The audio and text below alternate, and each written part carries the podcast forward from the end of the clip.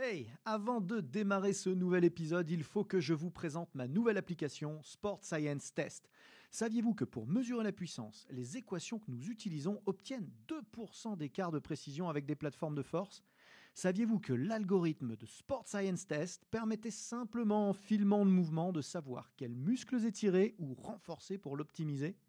Que vous pouviez tester l'endurance de dizaines de joueurs à la fois sans jamais vous tromper? Et ce n'est qu'un tout petit aperçu de ce que c'est faire Sport Science Test pour seulement 99 euros par an et de toute la science et la méthodologie que nous avons mise dedans avec les équipes ABD Digital. Alors n'attendez surtout pas pour la tester car l'essai est gratuit. Bon épisode à tous.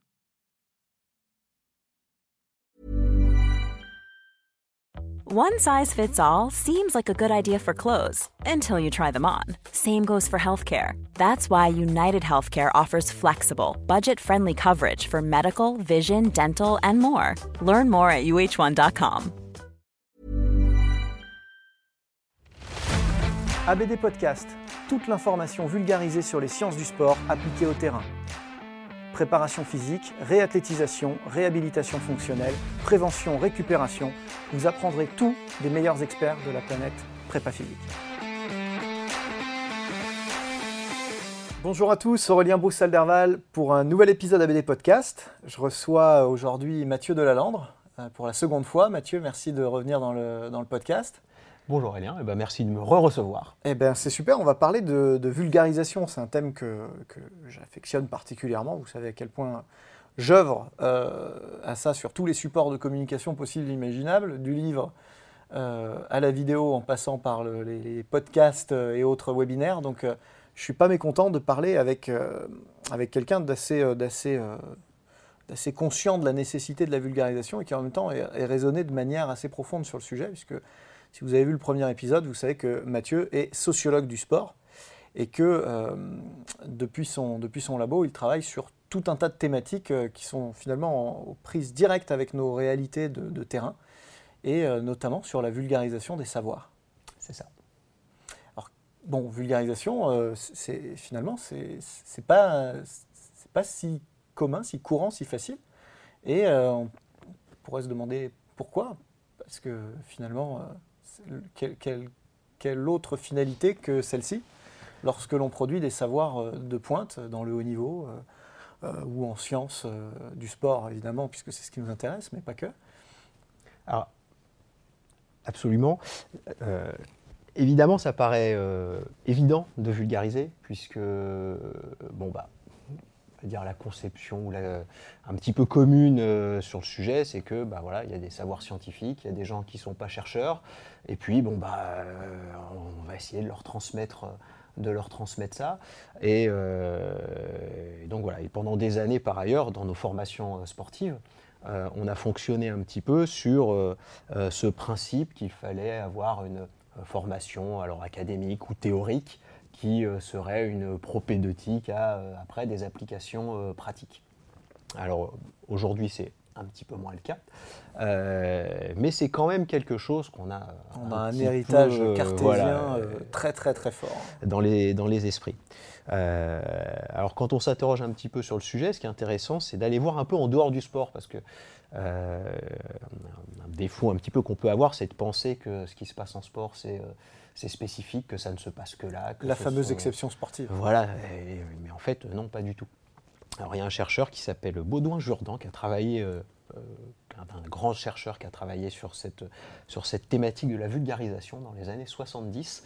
Et c'était assez intéressant son travail, puisque, euh, en fait, il faisait le constat que si on considère que l'objectif premier de la vulgarisation, c'est de permettre au grand public bah, de s'acculturer, d'acquérir des connaissances scientifiques et d'accéder au savoir. Et bah, si on regardait les enquêtes sur le sujet, force était de reconnaître que, c'était un, échec massif.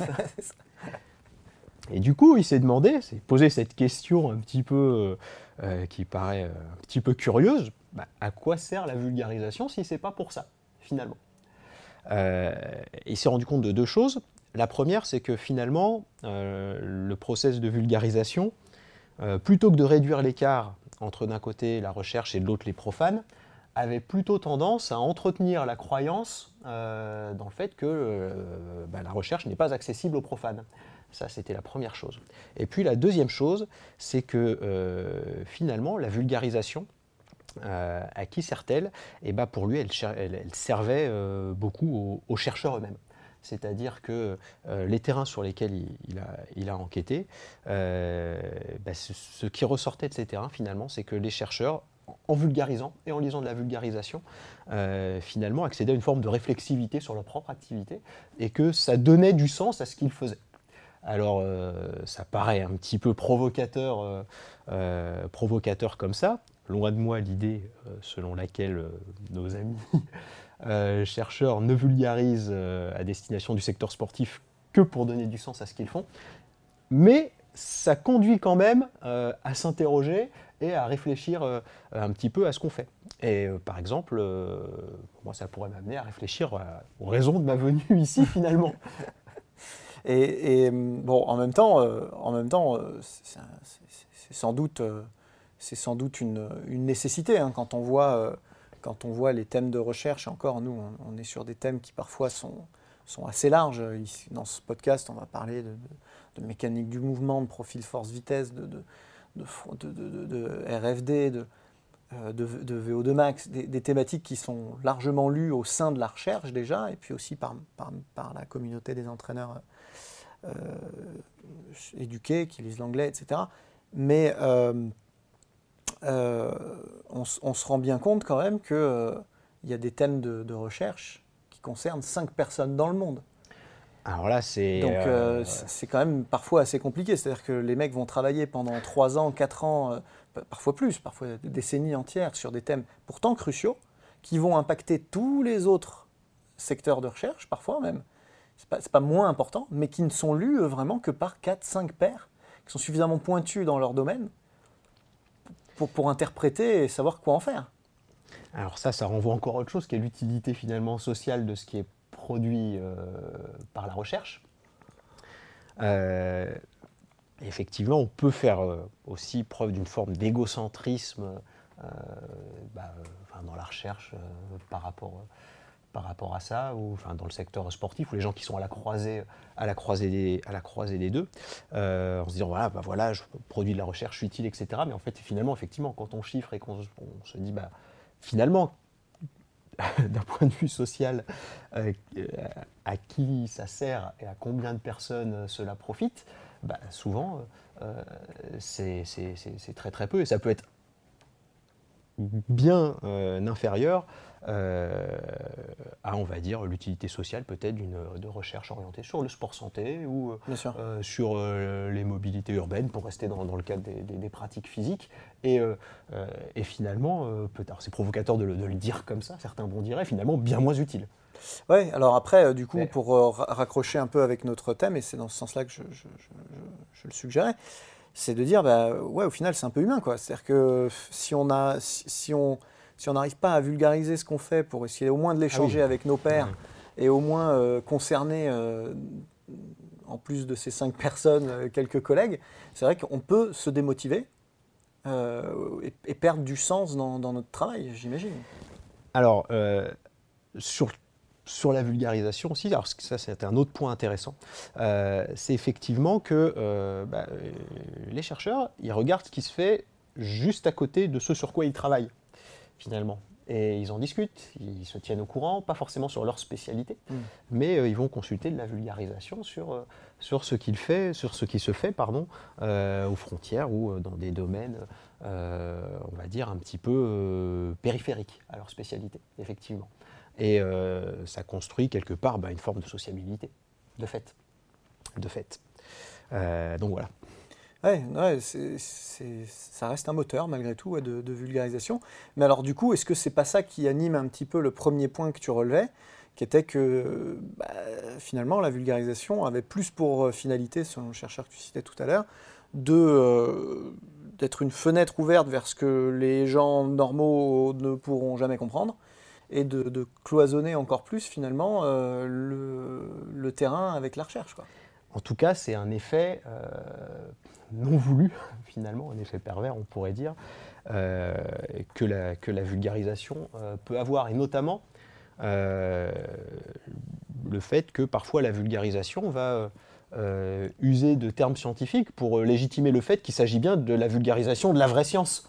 Et peut-être à des moments où on pourrait euh, bah, finalement ne pas utiliser ces, termes, ces termes scientifiques. c'est un, exemple, par exemple. Ouais, c'est vrai que ça, c'est toujours, quand on écrit, moi, je, me rappelle de mes, premiers articles dans des magazines de sport. Hein. J'ai écrit pour, plein de magazines en français, en anglais, de l'esprit du judo euh, au monde du muscle, hein, pour donner un, axe assez, large.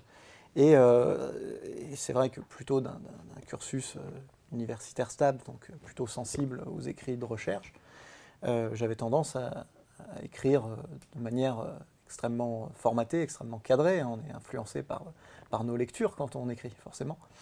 Et heureusement, je suis passé dans les mains de journalistes, de gens qui, dont c'est le métier justement de, simplifier le message.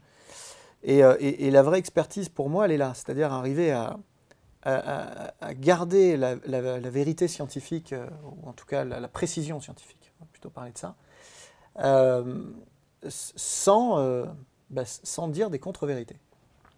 Alors ça, c'est une des grosses difficultés, puisque quand on vulgarise dans le secteur sportif, on a une prétention au fait que ça va servir. Donc on doit avoir une forme de précision, forcément. Euh, pour autant, l'idée selon laquelle euh, la pratique serait déduite de la recherche, qui est un peu inhérente au fait de vulgariser finalement, il y a quand même ça qui est un petit peu sous-jacent, euh, bah, cette idée-là, elle est très discutable, voire complètement battue en brèche, puisque bah, on sait que l'applicationnisme, ça ne fonctionne pas bien. Ça a même conduit à des, par le passé, si on remonte hein, aux années 60, à des contre-performances complète. Donc, euh, voilà, il y a un positionnement qui n'est pas forcément évident à trouver, c'est-à-dire que la science est une ressource indiscutablement. Euh, pour autant, euh, l'idée selon laquelle la science serait prescriptive pour la pratique ne fonctionne pas. sinon, le meilleur entraîneur sur un 100 mètres, bah, ce, serait un, ce serait un spécialiste de la physiologie ou de la biomécanique. Bien sûr. Et, non. Bien sûr. Cela dit, on a, on a une petite tendance on a une petite tendance à ça sur les paramètres d'endurance en ce moment, avec des sport scientists qui euh, s'emparent de plus en plus de la partie aérobie, euh, euh, disons de, la partie filière énergétique, et puis de l'autre côté, le prep physique qui serait de plus en plus spécialiste poids et halter, et une forme de, distinction comme ça qui, qui, qui peut-être une ère du temps et qui va peut-être tourner ou qui est peut-être quelque chose de durable, je ne sais pas. ce que tu décris, ça relève aussi d'un processus de division. Du, travail, et de, rationalisation du travail dans le, dans le, dans le secteur de la haute performance, qui est, qui est à l'œuvre depuis quelques dizaines d'années euh, euh, déjà. Donc c'est encore un petit peu différent parce que ça fait bien euh, du scientifique une ressource pour. Et il y a un autre, autre chose qui, je pense, qui, est sous-jacent, c'est que certainement de plus en plus, je sais pas, peut-être depuis les années 90 euh, peut-être, alors je, manque de données là-dessus, mais euh, on a des profils hybrides, c'est-à-dire de gens qui ont passé un doctorat en physiologie, en biomécanique, euh, mais qui sont aussi entraîneurs de formation. de plus en plus, on en a. Et, ça, c'est une évolution qui marque ça marque quand même une différence du coup. on en parlait avec un autre, un autre invité, Robin euh, on, constatait, euh, on constatait l'évolution de l'ECSS. Je ne sais pas si tu as déjà euh, soutenu à l'ECSS. c'est pour ceux qui ne connaissent pas, hein, c'est la, grand-messe des sciences du sport qui grossit chaque année. Et maintenant, il y a, un, hall complet dédié uniquement au, sport de terrain, quoi, aux sciences de terrain. et de plus en plus d'entraîneurs et de préparateurs physiques viennent écouter à l'ECSS. Euh, et ça montre que quand même il y a une espèce de, fusion des genres de plus en plus, on a de plus en plus de euh, sport scientists qui pratiquent. D'ailleurs le jeudi de l'ECSS, je crois que c'est le jeudi ou le mercredi, je ne me rappelle plus, euh, ils, courent tous ensemble, ils font un grand, un, grand, un grand jogging tous ensemble. Bon, y a, ceux qui sont devant ont des, ont des sacrés temps, à faire pâlir certains des collègues préparateurs physiques d'ailleurs. Donc ça montre bien que ça va vers ça. Et de l'autre côté, on a de plus en plus de préparateurs physiques qui parfois ont carrément fait, des études poussées, effectivement, des, masters, des, doctorats, etc. Et puis, même sans avoir fait ça, de plus en plus écoutent, se forment, vont chercher l'information, lisent l'anglais, prennent, prennent le temps d'aller sur PubMed faire de la veille, veille d'information, etc. Donc, on a quand même effectivement ce, petit rapprochement qui, était complètement absent il y a encore une dizaine d'années. Oui, mais, ce rapprochement, effectivement, euh, qui était, euh, qui était en tout cas moins marqué, c'est mm. sûr, il repose euh, sur quelque chose qui me semble important, c'est que c'est un contact direct derrière entre les experts et, les entraîneurs qui vont collaborer. Donc on n'est plus, on n'est pas sur de la vulgarisation, c'est-à-dire sur, du, sur du, de la science refroidie et vulgarisée via les ouvrages, etc. Euh, et, ça, c'est quelque chose qui me paraît euh, important. Alors, on a, on a, fait euh, des, enquêtes là récemment avec, avec des collègues, notamment des collègues de l'INSEP auprès d'entraîneurs olympiques. Beaucoup, enfin, presque 200. Et, et ce qui ressort, c'est que le, l'accès à des connaissances nouvelles, etc., elle passe essentiellement par des contacts. par, des, par des contacts. Et le problème de la vulgarisation, euh, c'est que bah, justement, c'est de la recherche refroidie. dans le process de vulgarisation, on généralise de toute façon. On, décontextualise toujours un petit peu les données. Euh, il y a une forme de dépersonnalisation aussi, même si on cite, on ne sait pas exactement par qui ça a été produit, comment, parce qu'on bah, n'a pas la place, on ne peut pas tout préciser. Euh, tout simplement. Et le problème, c'est que, euh, alors ça va très bien pour du sport pour tous, ça convient très bien, mais sur la haute performance, quand on interroge les entraîneurs, ils ont besoin de réponses très précises, extrêmement contextualisées, hein, et, ils en ont besoin tout de suite aussi.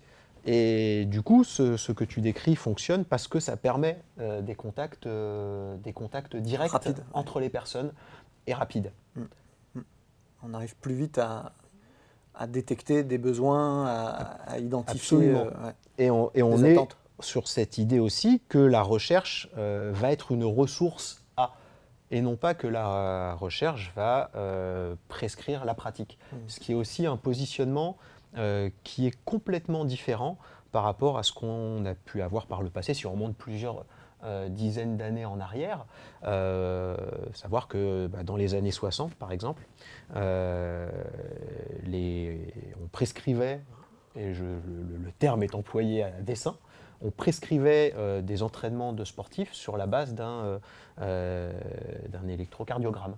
Voilà, on dit ah bah voilà, cet électrocardiogramme est comme ça, ça veut dire que vous avez les parois du cœur trop épaisses, donc il ne va pas trop falloir de faire d'efforts en résistance c'est embêtant pour un coureur, euh, par exemple. Alors, ce qu'on appelait entraînement résistant, c'était les, efforts type lactique. Voilà. il va falloir éviter. Ah Et du coup, ça a des effets. Euh, ça, a eu, ça, a eu, des effets. Euh, de, enfin, de l'aveu même en fait des personnes qui ont travaillé à cette époque-là que j'avais interrogé, ça a eu des effets dramatiques en termes de performance. Hum. cette, cette visée, enfin cette, cette conception extrêmement prescriptive des liens entre la recherche et, et le terrain.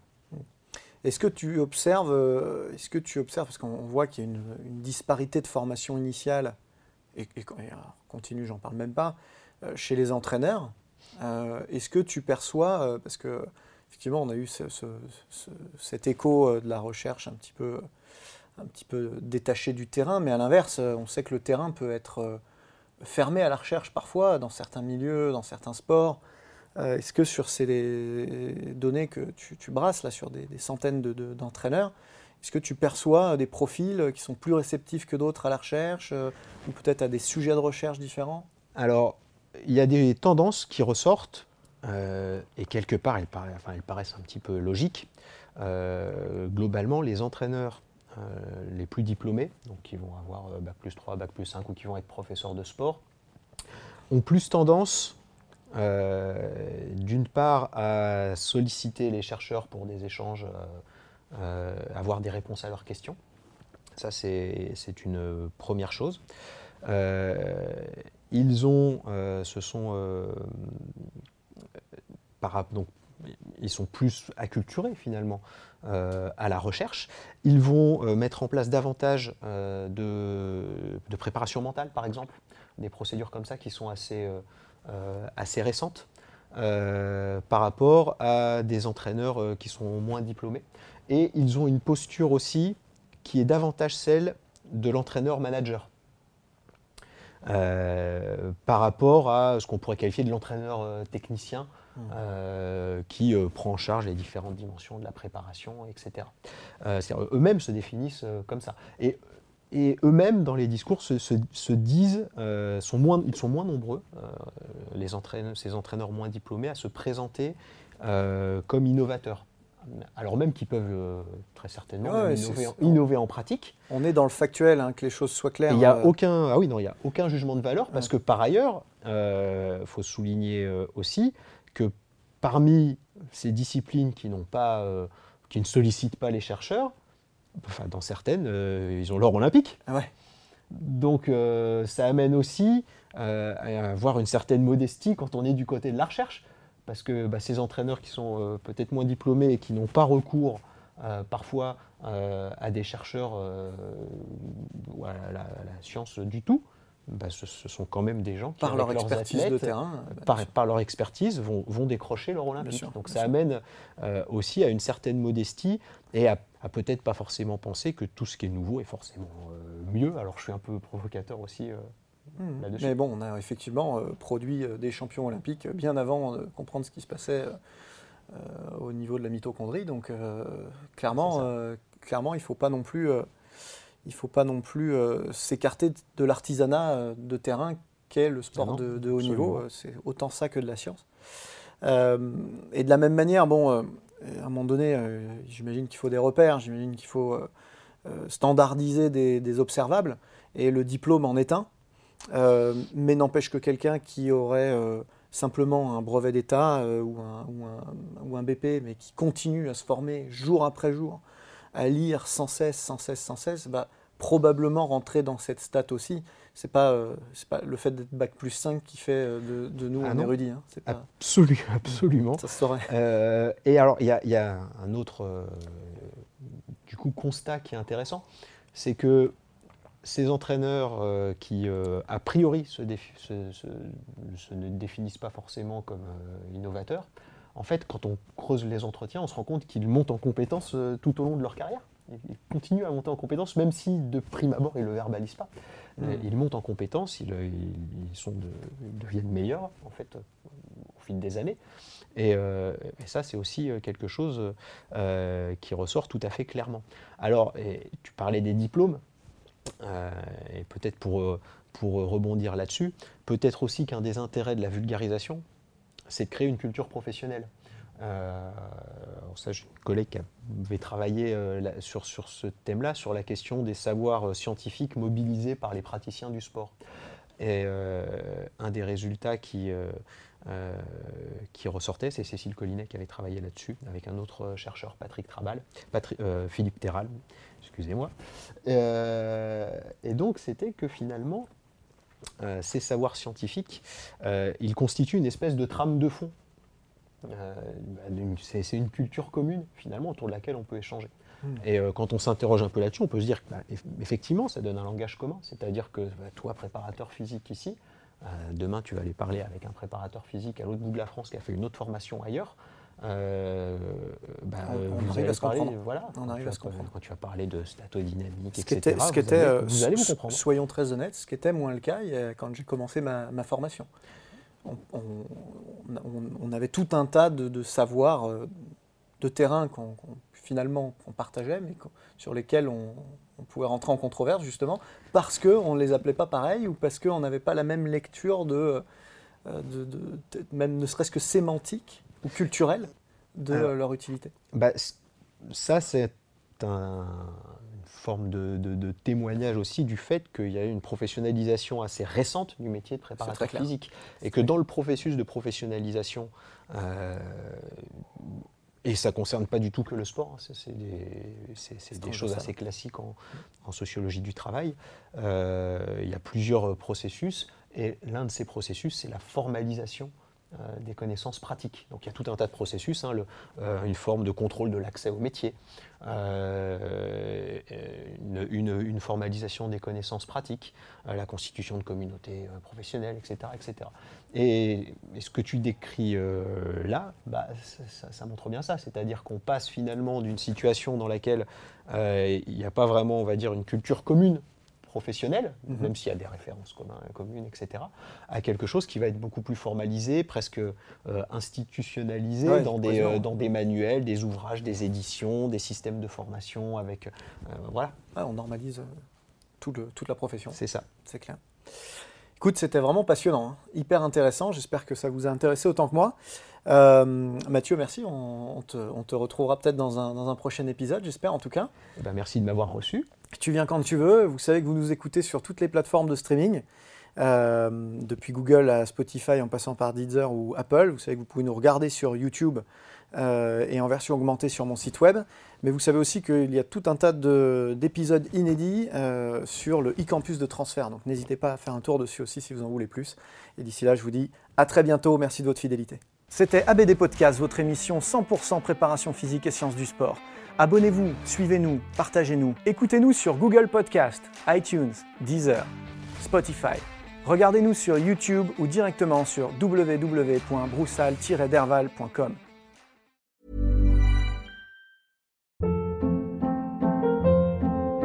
Hold up. What was that? Boring. No flavor. That was as bad as those leftovers you ate all week. Kiki Palmer here, and it's time to say hello to something fresh and guilt-free. Hello Fresh. Jazz up dinner with pecan-crusted chicken or garlic butter shrimp scampi. Now that's music to my mouth. Hello Fresh. Let's get this dinner party started. Discover all the delicious possibilities at hellofresh.com.